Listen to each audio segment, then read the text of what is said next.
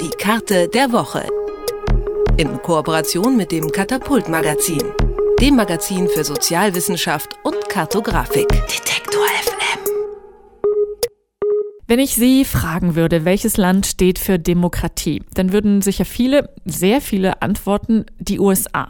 Zumindest war das bisher so, aber das ändert sich. In weltweiten Umfragen wird deutlich, dass immer weniger Menschen die USA mit Freiheit verbinden. Worin sich das zeigt, das kann uns Tim Ehlers erklären. Er arbeitet beim Katapult-Magazin für Sozialwissenschaft und Kartografik. Hallo Tim. Hallo Doris.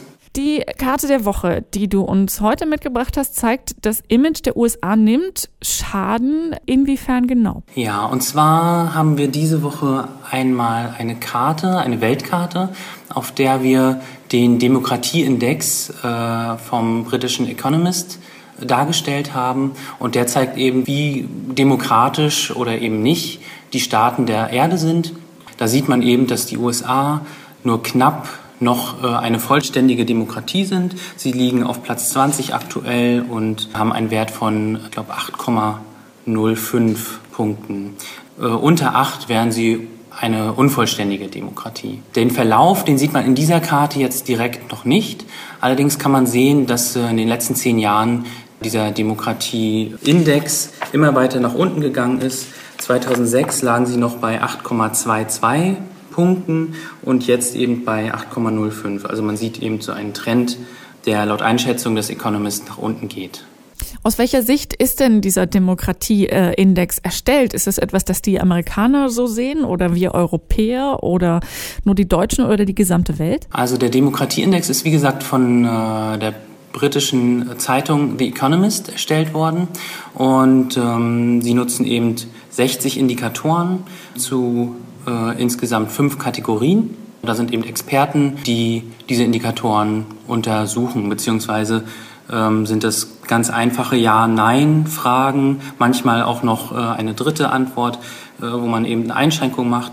Und anhand äh, dieser Indikatoren wird das eben angegeben. Kann man denn an bestimmten Themen festmachen, warum sich dieser, also ne, du warst ja ein bisschen vorsichtig damit, das Trend zu nennen, aber diese Entwicklung in den USA ähm, sich festmachen lässt, dass man sie eben nicht mehr so richtig als Demokratie anerkennen mag? Also von den Themen her könnte man sagen, also wir haben diese Karte nun im Zusammenhang mit einem Artikel schon einmal veröffentlicht und ähm, da waren eben die großen Themen innerhalb des Artikels so etwas wie Drohnenangriffe mit zivilen Opfern, so etwas wie vorbeugende Haft von Terrorverdächtigen ohne vorherige Gerichtsverhandlungen oder beziehungsweise ohne Urteil, dann die steigende soziale Ungleichheit, wie es auch vielleicht bei uns der Fall sein könnte. Das sind so die großen Themen, die, ja, die vielleicht das Demokratieverständnis oder das Verständnis der US-amerikanischen Demokratie so ein bisschen bröckeln lässt. Generell kann man sagen, dass die Demokratie vor allen Dingen ja, die westlichen Demokratien an der politischen Teilhabe so ein bisschen, mit der politischen Teilhabe ein bisschen äh, zu kämpfen haben.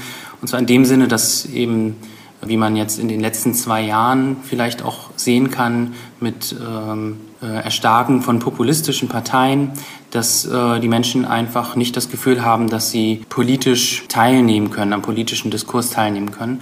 Und das ist ein ganz großes Problem, das eben nicht nur die USA hat, sondern generell westliche Demokratien. Wie kann man das denn ähm, im Fazit so ein bisschen zusammenfassen? Ist da viel Anti-Amerikanismus äh, dabei? Ist das alles nur, wir leben ja in diesem äh, Wort des Jahres, postfaktischen Zeitalter oder ist da wirklich tatsächlich auch konkret äh, was dran an diesem Index, an diesen Zahlen? Also zu sagen ist, dass äh, eben dieser äh, Demokratieindex von einer britischen Zeitung oder einem britischen Expertenteam herausgegeben wird. Es gibt natürlich immer Kritiken an solchen Demokratieindizes.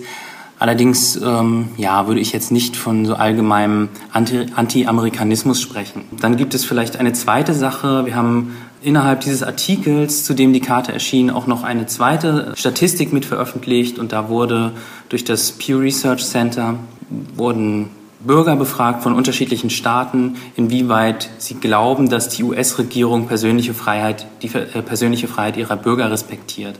Das wäre ja praktisch einer der Indikatoren für Demokratie. Da sagen selbst nur etwa 50 Prozent Ja, das tut die US-Regierung. Äh, Demgegenüber gibt es zum Beispiel äh, Staaten in Europa wie Italien, da sagen 71 Prozent der Befragten, ja, sie glauben, dass die Regierung der USA Bürgerfreiheit respektiert. In Deutschland sieht das ein bisschen anders aus, da glauben das nur 43 Prozent. Insofern kann man sagen, ja, es gibt sicherlich Vorbehalte gegenüber von Teilen der, der Demokratie innerhalb der USA. Allerdings kommt diese Kritik auch selbst aus den USA oder beziehungsweise von US-Bürgern und gleichzeitig hat das nicht unbedingt was jetzt mit diesem Index zu tun, sondern der ist unabhängig praktisch von dieser Stimmung eigentlich zu sehen. Über den aktuellen Demokratie-Index des Economist habe ich gesprochen mit Tim Ehlers vom Katapult-Magazin für Sozialwissenschaft und Kartografik. Von dort werden wir ja regelmäßig mit einer Karte der Woche versorgt und heute zeigt die unter anderem eben, dass immer weniger Menschen die USA mit Demokratie und Freiheit verbinden. In den USA, aber auch weltweit. Zeit. Vielen herzlichen Dank für diese Informationen. Tim Ehlers, danke. Danke auch, Doris. Die Karte der Woche. In Kooperation mit dem Katapult Magazin, dem Magazin für Sozialwissenschaft und Kartografik.